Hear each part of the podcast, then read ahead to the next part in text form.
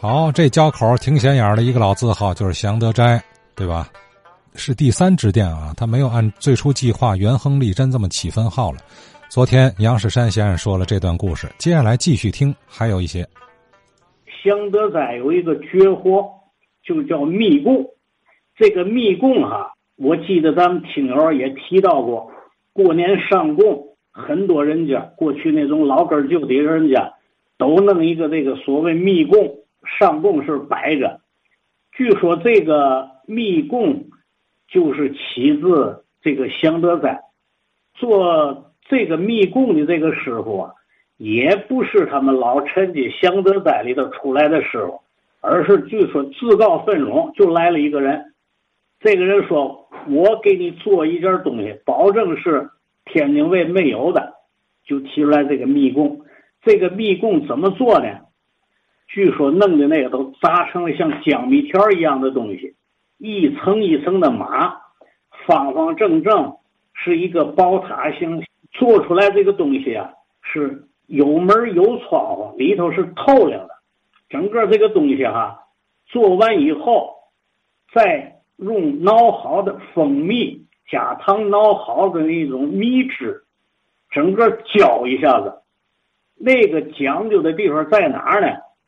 这种浇上以后啊，这整个所谓密供，这像宝塔一样的这个东西，就好像玻璃，又好像瓷器一样的这么这么一个宝塔，非常漂亮。这个东西有嘛特点呢？它浇的是蜜，浇的是糖，但是把它搁到土里，搁到灰头，一点不沾。回来吃的时候还倍儿脆，倍儿酥。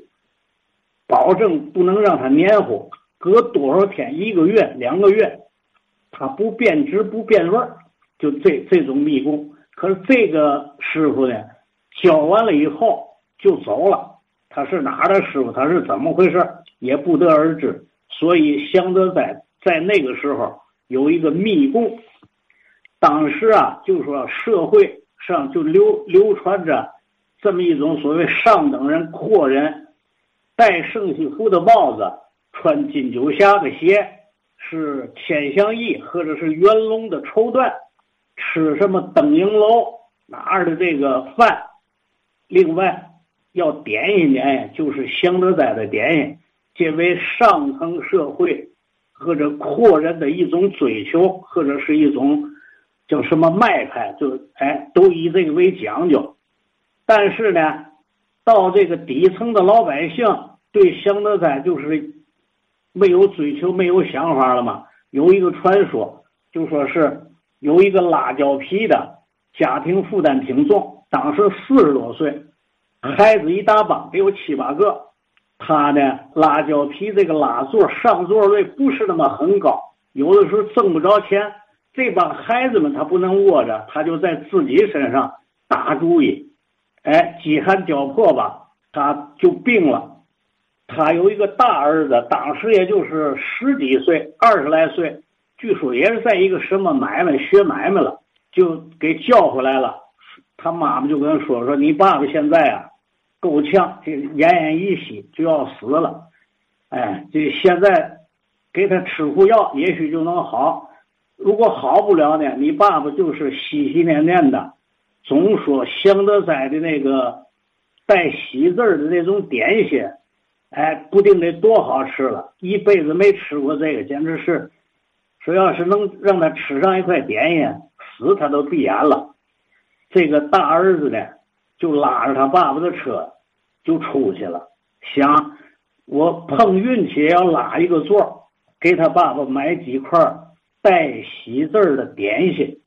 结果啊，很不走运，这拉车上干嘛？他这里都有诀窍。精气神不一样，人家能拉座，你就拉不上座。带着他又瘦小骨干，一天没拉上座，就说话打理就到了这个祥德斋那门口了。看见有一个学生模样的人呢，哎，从那点心铺出来，拿着一块点心吃，拖着一个包。这个孩子就过去了，说：“你要到哪儿去，我拉你去，就求你啊，给几个钱。”我给我爸爸买这个点心，这个学生模样的人呢，就说：“哎，发善心，也没坐他的车，就把没吃的这块点就给他搁车上了。儿子呢，拉着这车就回家了。还没到家，就听见院里头大声啼哭，又喊又闹。哎呦，坏了，爹给死了！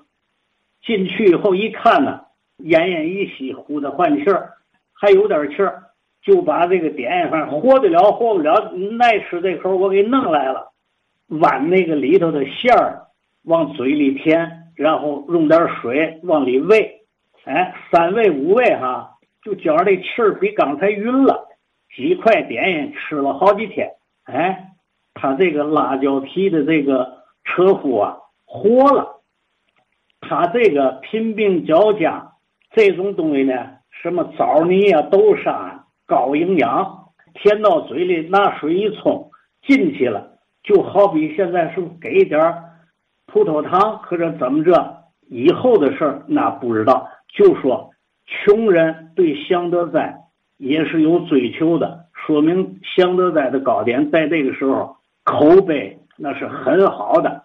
哎，再说这个租界地逐渐的发达，这个香德斋呢，在一九三八年又在滨江道工人剧场的跟前。又建了一个分号，这个时候呢，那个本号户部街朝阳关跟前那个最初发家的那个地方，由最早的一间门脸变成三间门脸这个时候从那哈，他们也迁到了北马路华北戏院的旁边那块地呢。原来据说就是袁隆孙家的房子，他们家买卖大了，也买下来了，在那儿。